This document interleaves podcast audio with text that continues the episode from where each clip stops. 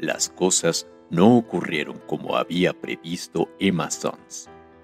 Desde la madrugada anterior, ella se había soñado muchas veces dirigiendo el firme revólver, forzando al miserable a confesar la miserable culpa y exponiendo la intrépida estratagema que permitiría a la justicia de Dios triunfar de la justicia humana, no por temor, sino por ser un instrumento de la justicia.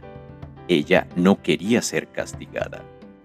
Luego, un solo balazo en mitad del pecho rubricaría la suerte de Lowenhold. Pero las cosas no ocurrieron así.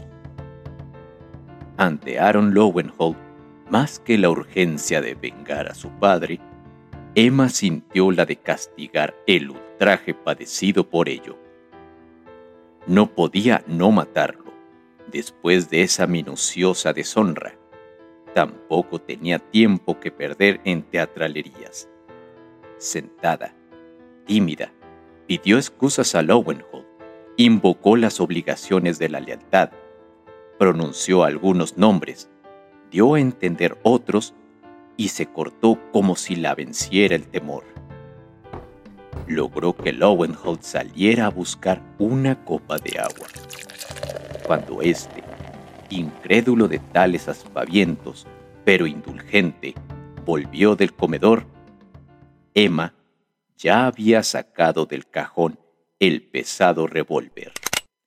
Apretó el gatillo dos veces.